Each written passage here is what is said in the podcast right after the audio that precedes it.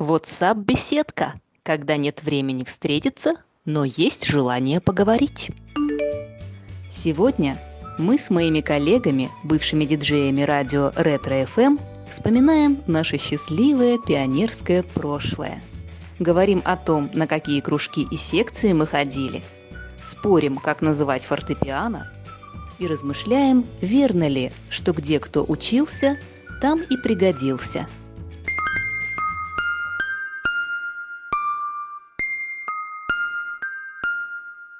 поводу образования, ребят, мы с вами забываем, что нам уже 40 лет, и нынешняя молодежь, она смотрит по-другому на образование.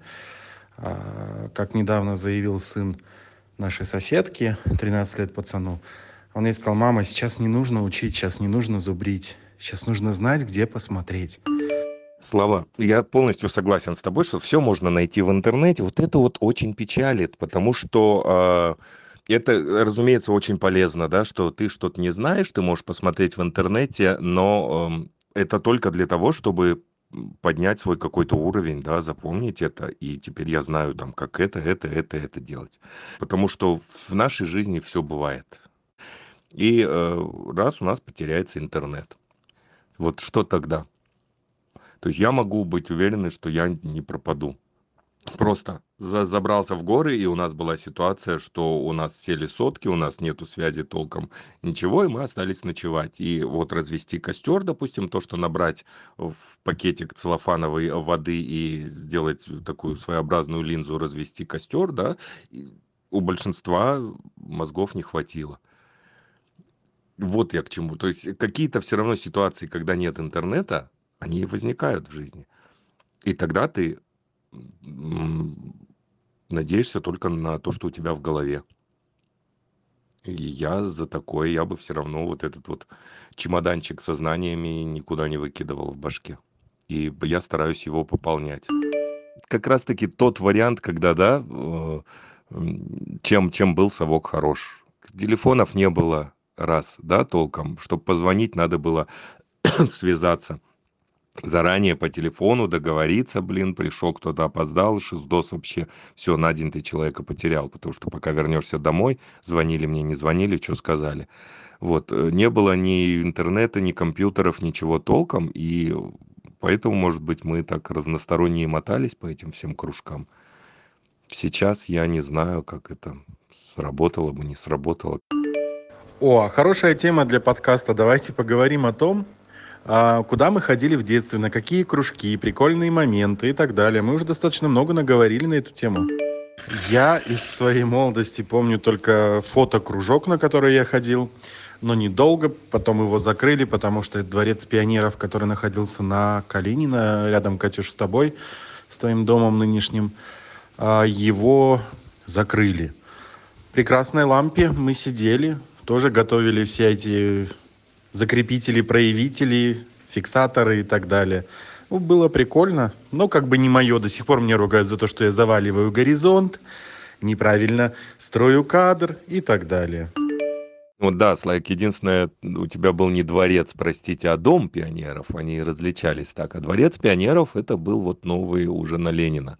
А, дом я так и не попал туда почему-то, в дом пионеров, а вот в дворец пионеров, да, я попал первое мое ощущение, когда я пришел туда, это какое-то такое, как в какую-то ты попал сказку такую, где за каждой дверью что-то происходит, вот какой-то Хогвартс, прям отвечаю. За каждой дверью своя какая-то сказка, своя фантастика, свой факультет, и а, оттуда выходили люди, а, носители вот этих каких-то таинств, совершенно не волновало меня крыло спортивное, а вот основной корпус, вот этот интеллектуальный типа, вот э, по нему я просто периодически ходил, эти огромные коридоры, э, тишина, что-то происходит за дверями, а заходить туда страшно, и я подслушивал что там происходит, что говорят такие. И вот это вот ощущение, оно прям было такое, которое я запомнил на всю жизнь. А еще в моей жизни был кружок э, корейского языка. У нас при школе был корейский центр, куда можно было за бесплатно ходить, выдавали а, корейскую литературу на корейском языке. Она была такая глянцевая, и все это было за бесплатно, поэтому народ туда и ходил. А еще нам обещали, что те, кто по окончанию года будет хорошо а, себя вести и хорошо заниматься, поедут в Корею. Но через год этот кружок благополучно закрылся. В Корею никого не повезли. В Корею я съездил уже позже, когда работал в Самсунге. А, но читать я до сих пор умею по-корейски. Правда, не понимаю, что у них написано, но вот слово «ёбасиё», которое означает русское «алло», я знаю. Слушай, Слава, прикольно, блин, насчет корейского языка, да. У меня такая же ерунда была с японским языком. Тут, значит, ситуация такая. Курсы японского языка. Я, короче, туда, блин, руки в ноги.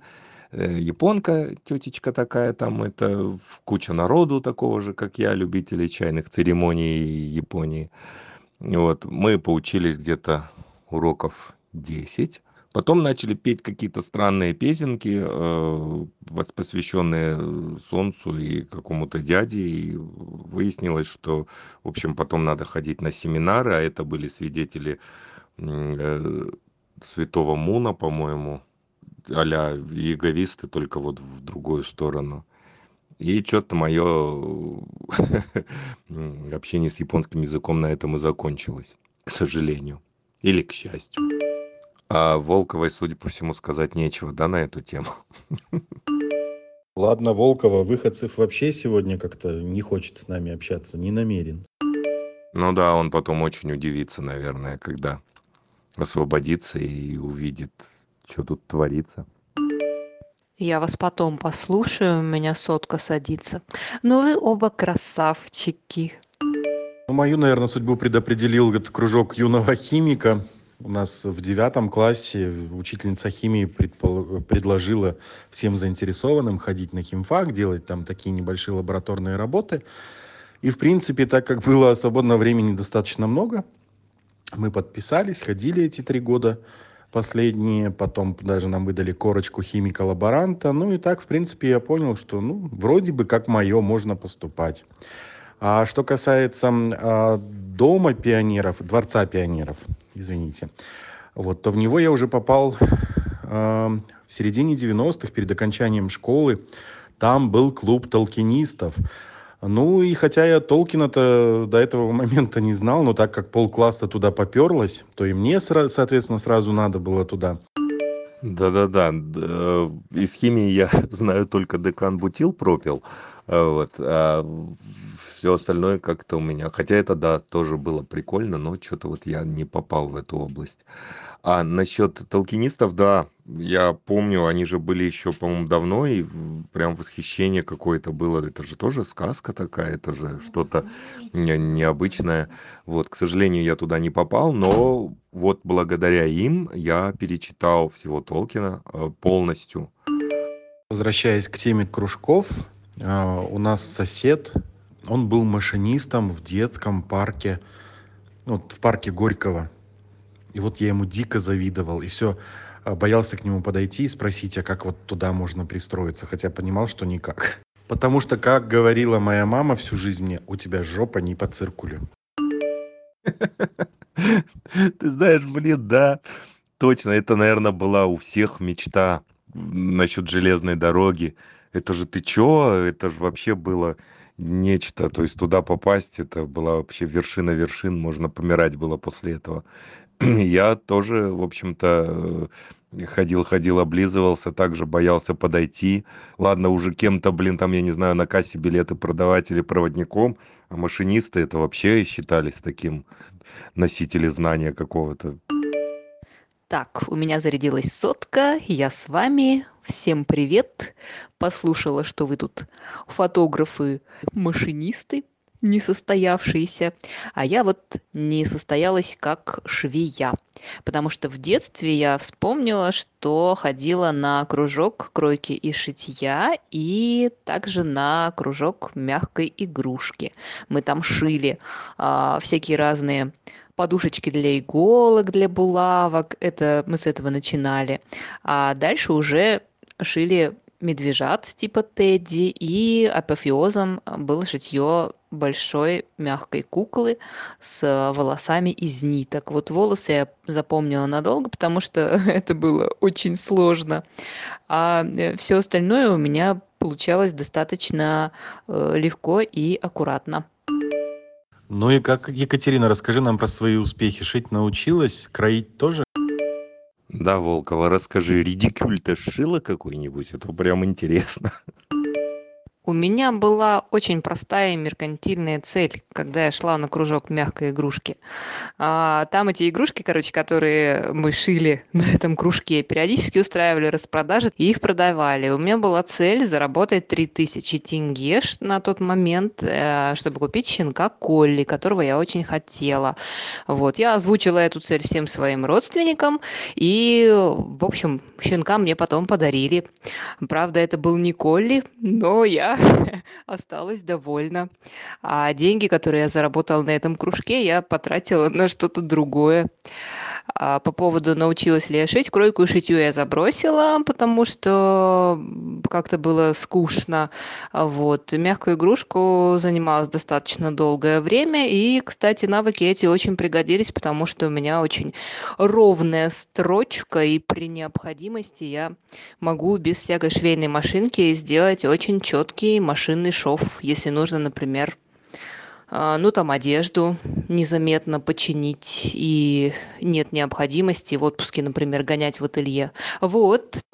Волкова, а ты намного меркантильнее, чем я мог бы подумать. Просто то, до чего я бы мог додуматься в твоем возрасте, это просто откладывать деньги, которые мне дают там на pocket money, да, и там на день рождения. И так постепенно накопить необходимую сумму. А ты пошла дальше шить и продавать, шить и продавать. Ты, наверное, китаянка, а дебасы не шьешь? Да я вообще не собиралась, честно говоря, на этом зарабатывать. Просто я, как малыш а, из мультика «Малыш и Карлсон», я очень хотела собаку. И я постоянно про это э, нудила родителям. Родители собаку мне заводить не хотели. А какую отмазку придумать ребенку? Они сказали, что ты же хочешь породистого щенка, а породистый щенок стоит дорого. Вот у нас денег нет. Я решила помочь э, сама себе в осуществлении, так сказать, своей мечты. И наивно была уверена, что мои мягкие игрушки действительно принесут мне необходимую для покупки щенка сумму. Вот. Бабушка, которая услышала, как я радостно э, собираюсь продавать игрушки, чтобы купить себе собачку, навтыкала родителям, пожалела ребенка и сказала, не надо, деточка, трать на мороженое, я тебе собам принесу собачку. Вот и все. Я не помню, чтобы я заработала там что-то больше 50 копеек. Вот. Но стремление обеспечивать себя самой у меня было уже тогда. Было мне тогда 11 лет. Волкова, ну раз уж ты такая меркантильная это была, то надо было это, ты Карлсона не помнишь, что ли? Пап, если я действительно так дорого стою, нельзя бы мне получить немножечко наличными, чтобы купить себе щенка? Какие вы нудные товарищи, однако. Возвращаясь к жопе, которая не по циркулю, э, я всю жизнь мечтал стать машинистом поезда. Прям вот с раннего детства я бредил. И, в принципе, я до сих пор люблю, знаете, когда пойдешь в последний вагон, э, встанешь, и там же стекло такое, и вот как рельсы движутся. Или просто даже в трамвае едешь, и вот так рельсы вдаль уходят, и там стрелки по-всякому меняются. В общем, меня это так скажем, заводит и возбуждает. Вот. Мама, видимо, прекрасно понимала, что вот это будущее не для ее сына, что сыну надо получать какую-то нормальную профессию, потому что ее мама э, всю жизнь была обходчиком на железной дороге. И вот она мне говорила, никто тебя туда не возьмет, у тебя жопа не по циркулю, никто тебя туда не возьмет, у тебя жопа не по циркулю. Ну и так она мне внушила, что туда только вот циркулярных берут по поводу жопа не по циркулю. У меня тоже была попа. Видимо, сильно не по циркулю, потому что меня из-за этого в пять лет не взяли на художественную гимнастику. Так и сказали маме, которая меня туда привела, что у вашей девушки, э, девочки, конституция не подходит для гимнастики. Слишком у нее выделяется конституция. И не взяли. Зато меня зачем-то взяли на плавание, потому что у меня был сколиоз, и родителям порекомендовали, что мне плавание в этом поможет. Э, сколиоз никуда не делся, при этом меня несколько раз чуть не убили а, этим веслом или чем там, потому что я постоянно тонула, а тренер вместо того, чтобы прыгать за мной в воду и меня спасать, он протягивал мне железный такой шест и стукал меня этим самым шестом по хребту. В общем, на плавании я походила три года с колиозом как жила, так и живу прекрасно, но зато научилась выживать, когда тебя бьют по хребтине какой-то палкой. Ну, вообще со спортом у меня не задалось. Еще я ходила на карате. А, там я влюбилась в мальчика, он был симпатичный, и на этом а, карате для меня закончилось. Ничего более полезного я не помню. Вот, в общем, спорт на самом деле это оказалось вообще не мое, и это из серии того, что родители пытались меня отдать не туда, куда я хотела и что мне было близко, а туда, как им казалось, мне нужно меня развивать. Вот, а уже в сознательном возрасте, в 16 лет, я сама выбрала себе кружок. И он мне и помог сформировать мою будущую специальность, потому что я пришла в пресс-центр газеты «Дружные ребята», где благополучно э, вначале училась, потом завела друзей, потом работала, параллельно поступила в институт на журфак, после чего пришла на радио. Так что у меня все скучно и никаких дополнительных э, виляний в сторону, типа сварщик, киномеханик, э, ремонтник ламповых телевизоров у меня не было. В моей жизни было тайквондо, но оно мне быстро очень надоело, потому что э, там били клюшкой по жопе в моей жизни еще была легкая атлетика. Но, в общем, спорт мне быстро надоел еще в раннем возрасте. Я пытался бегать, благо не на длинные дистанции, но мне было лет 8 или 9. Вот. Ну, тоже два занятия, я быстро понял, вот бег, вот это не мое. А вот посидеть где-то культурно, языком пошевелить долго и нудно, вот это мое. Как я понимаю, тут спортсмены еще те собрались. Я же рассказывал, что я тоже ходил на плавание. Вот. Э, меня шестом не били по башке веслом. У меня фантазия богатая, представил.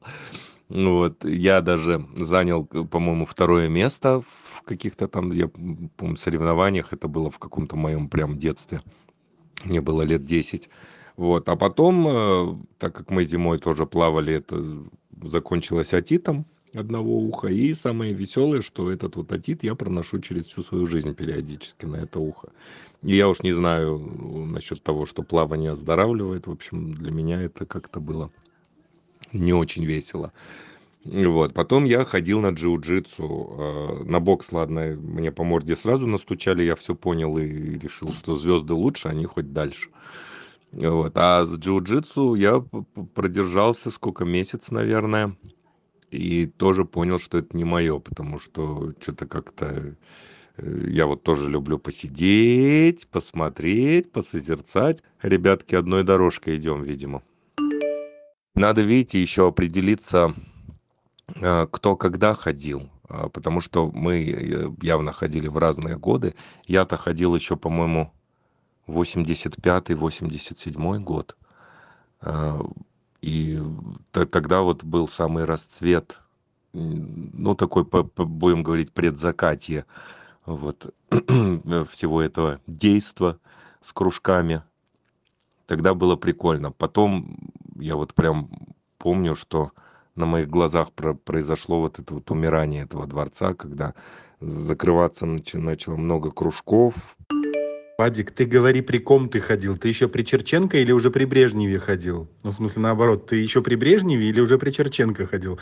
Мы-то явно при Горбачеве. Ох, я вот, блин, уже не помню, кто. Я помню, что э, был же это, э, вот эта партийная школа, мимо которой проезжали по Абаю в сторону Ленина, если от города ехать. И там постоянно висели вот эти чудесные портреты Политбюро. И главный висел это вот как раз, наверное, по-моему, была уже фигня. Брежнев помер, и вот началась вот эта чехарда а, вы будете смеяться, но нас постигла очередная утрата. Вот э, там эти портреты менялись, блин, постоянно. Вот это я запомнил. Так, здравствуйте, коллеги. А быстренько скажите, какую тему еще нужно обсудить, потому что середину я все-таки не послушал, а вы как-то перешли к шарлотке в итоге. Мы обсуждаем, кто на какие детские кружки ходил в своей жизни, чему научился, каков опыт. Не обязательно положительный, но можно и отрицательный. Волкову там били по спине, Сметанин тоже плавать так и не научился. А, кружки не только спортивные, а вообще любые. Пиздец, Волкова. Говорили, говорили о своих достоинствах. Слава собрал все наши недостатки и вывалил Денису за две секунды, сука. Это как стишок детский, помните? А Марья Марковна сказала, когда я шла вчера из зала, драм-кружок, кружок по фото, это слишком много что-то. Выбирай себе, дружок, один какой-нибудь кружок. Вот это про наши сто с лишним сообщений. Ну что, друзья, ждем 43 э, аудиосообщения от Дениски. А, кружки. Как-то я про кружки-то не дошел. А ну, значит, кружки записывайте. Я ходил сначала на танцы. Это было в школе. Да, пяточек, носочек, раз, два, три, краковяк, на-на-на. В жизни не пригодилось. Потом я ходил на какой-то макраме в пионерском лагере. Но я был очень успешный, я красиво и бережно, брежно, точнее, это все вышивал. Что же еще из кружков-то было такого? Вроде больше ничего, потому что и так хватало. А потом я в девятом классе кончил школу и пошел в лицей в институте, и потом я захотел быть учителем. Вот. И на втором курсе института уже я понял, что что-то учителем я не очень хочу быть. Вот. Но раз уж пошел, то давайте доучусь. Вот. И стал заниматься всякими студенческими театрами и всякой звукорежиссурой. Вот. И так я попал в студенческий театр при университете. А там, э, глядишь, э, полшага до областного театра было. Вот там потом меня позвали туда звукорежиссер, я стал там работать, а там, знаете ли, от областного театра и до телевидения рукой подать, по одной улице все находилось. Так попал на телевидение, тут так и болтаюсь все это время. Потом я пошел в музыкальную школу, по-моему, как и Вадик. И с успехом ее закончил, с единственной тройкой. Тройка была, по-моему, если мне не изменяет память, по казахской музлитературе. Но, в общем, я э, играю на пианино, или как это надо говорить, на фортепиано. Правильно говорить не на пианино, а на пианине.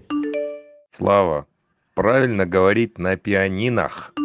Ну, коллеги, ну вы же сразу поняли, что я пошутил про пианино и вообще, конечно же, фортепиано такое просторечие, которое, может быть, даже в чаты не надо использовать, но э, либо если использовать, то для некоего вава усиления каких-нибудь чувств.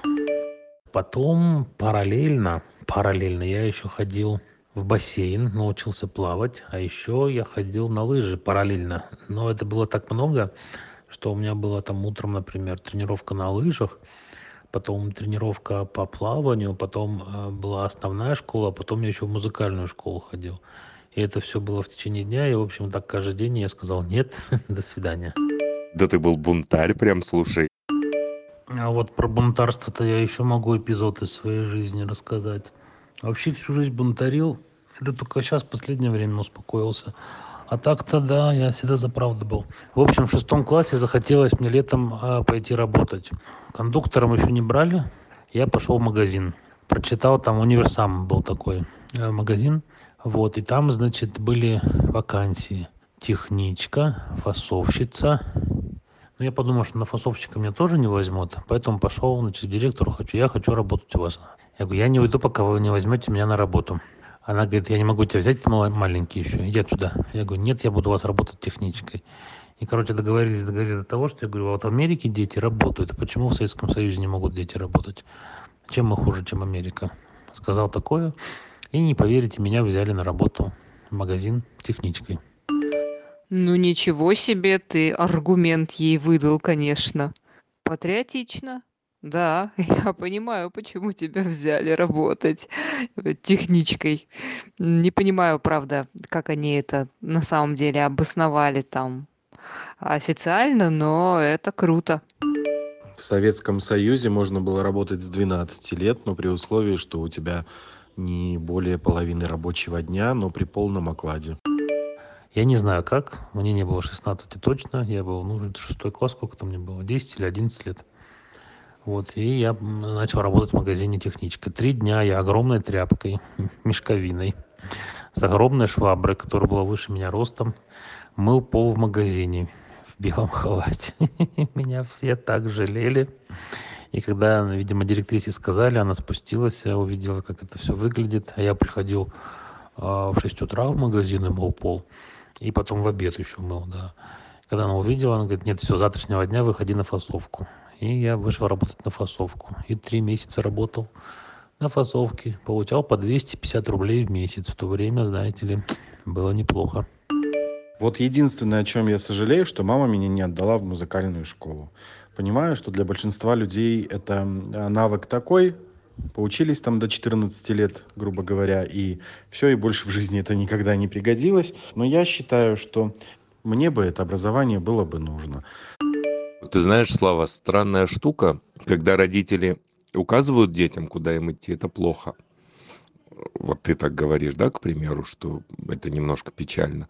У меня была ситуация противоположная, мне маманя сразу сказала, я вообще лезть не буду. Я когда спрашивал ее, мам, кем ты хочешь, чтобы я стал? Она мне всегда говорила, я хочу, чтобы ты стал человеком. Эти слова я запомнил. Вот. Она меня никуда не э, заставляла идти.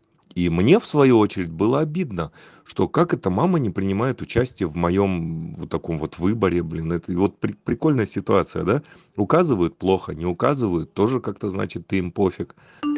Когда я пошел в 36 лет а, учиться игре на фортепиано, я понял всему свое время, потому что мое мышление уже построено другим образом. И ноты я не ассоциирую, да, вот с тем, как она находится на нотном стане. Я запомнил ноту до, какой-то там октавы и начинаю от нее считать. Если там две сверху, то это ми, да, и так далее. И вот как учитель меня не пыталась от этого отучить, все. А вот когда ты в 6 лет учишь, что вот это А буква, вот она вот так выглядит, это А. Да, это ты это запоминаешь. Ну, я учился в музыкальной школе.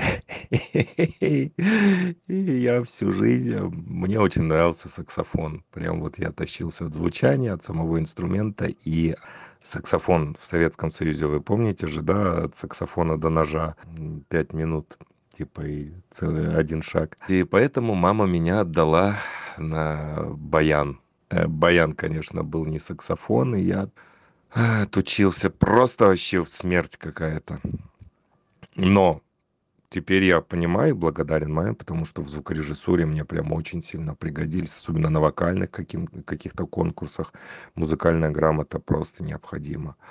Вот это мне, да, пригодилось. И в конце концов, Слав, я сколько лет назад, помнишь, тогда взял саксофон, даже начал учиться на нем, потом, блин, то одно, то другое, и все-таки я лелею эту надежду, я не продаю инструменты, я думаю, что я все-таки буду чего-то пробовать ос- освоить э, для себя.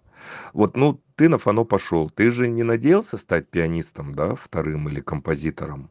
То есть это же уже вещи такие, ты, ты делаешь то, что для души, и ты молодец. То есть, если ты записался, ну купи себе. Сейчас же не надо покупать рояль. Э, музыкальная грамота, не надейся, что когда ты был ребенком, было бы легче. Только практика и чтение с листа. Только так. И ты поймешь, что тебе с каждым разом легче, легче, легче, легче, легче. И потом ты бегло начнешь читать с листа и играть какие-то произведения сложные. Покупаешь там чуть ли не для дошкольных учреждений музыкальные или скачиваешь там э, партитуры и вперед с маленькой елочки холодно зимой. Все это практикуешь. Оно потом вы, вылезет ну в мозгах уже будет автоматом.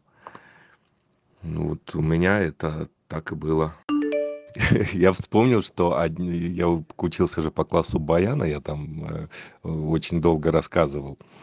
Что хотел на саксофон, а в конце концов э, получил баян. Конкретизировать надо правильно перед Вселенной свои желания-то, но не факт.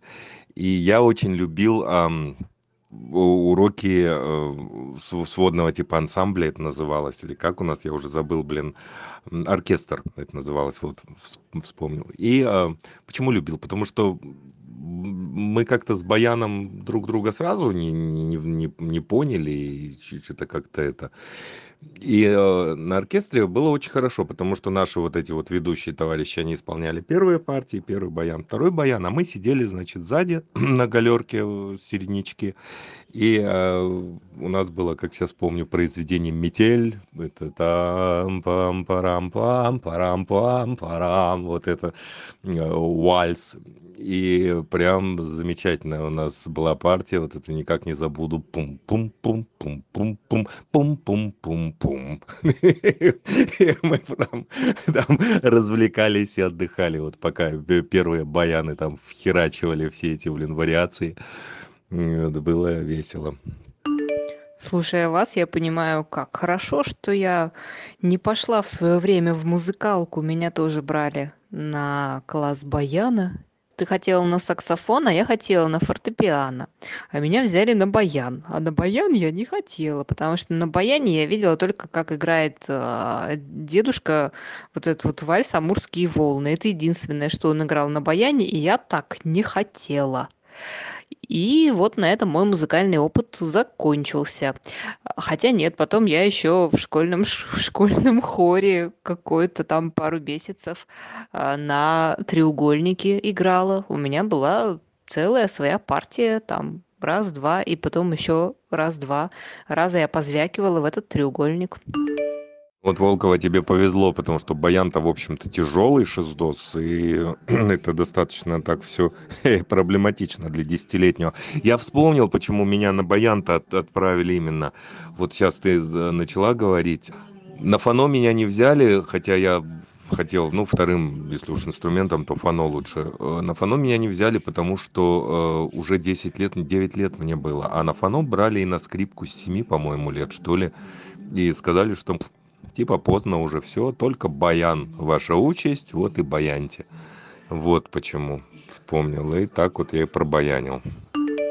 Одна моя знакомая хотела пойти учиться на скрипку. На скрипку ее не, не взяли в силу того, что ее слух не был идеальным. А ее взяли на баян. Но она в свои там 6 или 7 лет была настолько маленькая, что она не могла держать баян в руках.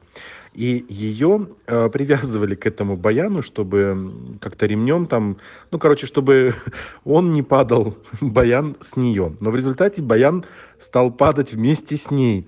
И в результате ее привязывали к стулу и давали ей баян, чтобы она могла спокойно играть. Но, по-моему, баян она так и не закончила. Кайф, Слава. Я вспоминаю, что когда я был маленький, да, баян перемешивает, зараза. И поэтому, когда мы сидели на стульчиках вот на этих вот, ноги не доставали до пола, и нам подставочки такие подставляли, чтобы этот, сука, баян не перевешивал. И чтобы мы как неваляшки там по всему этому с баянными руладами, блядь, не катались. Ну, слушайте, ребят, прикольно, блин. Волкова, наверное, тебе спасибо большое за то, что такой чат организовала. Вот сколько мы работали, сколько мы вместе там и дружили, и не дружили. И первый раз столько, наверное, узнали друг о друге. И это такая, так интересно для меня прям сегодня вечер открытие. Круто! Да, да, да, чат я создала хороший, мы молодцы. И да, мы тут, может быть, общаемся как-то то ли больше, то ли теснее, чем доводилось это делать на ретро, то ли нам теперь есть э, гораздо интереснее, чем поделиться. Важно, что мы встретились в нужное время и в нужном месте.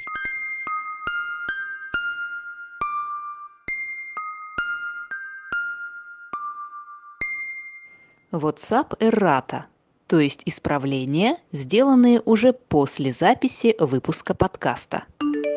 Называя фамилию Черченко, Слава имеет в виду, конечно, Константина Устиновича Черненко, советского партийного и государственного деятеля, С 1984 по 1985 год руководителя Советского Союза. Вадим неверно называет «домом пионеров» здание на пересечении улиц Сейфулина и Калинина. На самом деле, в 1962 году здесь был построен первый после войны Алматинский дворец пионеров. С 2006 года на его месте стоит отель. А вот дворец пионеров на Ленина Сатпаева был построен уже позже, в 1983 году. Сейчас это действующий дворец школьников. Рассказывая о кружке японского языка, Вадим упоминает секту свидетелей святого Муна. На самом деле, последователи Муна – это церковь объединения, религиозная секта, основанная Мун Сон Мёном в 1954 году в Сеуле, Южная Корея. Другие исторические пояснения читайте в описании подкаста. А то мы тут что-то совсем заиратились. С вами были Вадим Сметанин. Ну, я учился в музыкальной школе. Там пам парам пам парам пам парам Вот это. Вячеслав Новоселов. Я всю жизнь мечтал стать машинистом поезда. И вот я ему дико завидовал. И все, боялся к нему подойти и спросить, а как вот туда можно пристроиться. Хотя понимал, что никак. Потому что, как говорила моя мама всю жизнь мне, у тебя жопа не по циркулю. Денис Выходцев. Вообще всю жизнь бунтарил. Это только сейчас, в последнее время, успокоился. А так-то, да, я всегда за правду был. Вот, и я начал работать в магазине техничка. И я, Екатерина Волкова. У вашей девушки, э, девочки, конституция не подходит для гимнастики. Слишком у нее выделяется конституция. И не взяли. Зато научилась выживать, когда тебя бьют по хребтине какой-то палкой. WhatsApp-беседка, когда нет времени встретиться, но есть желание поговорить.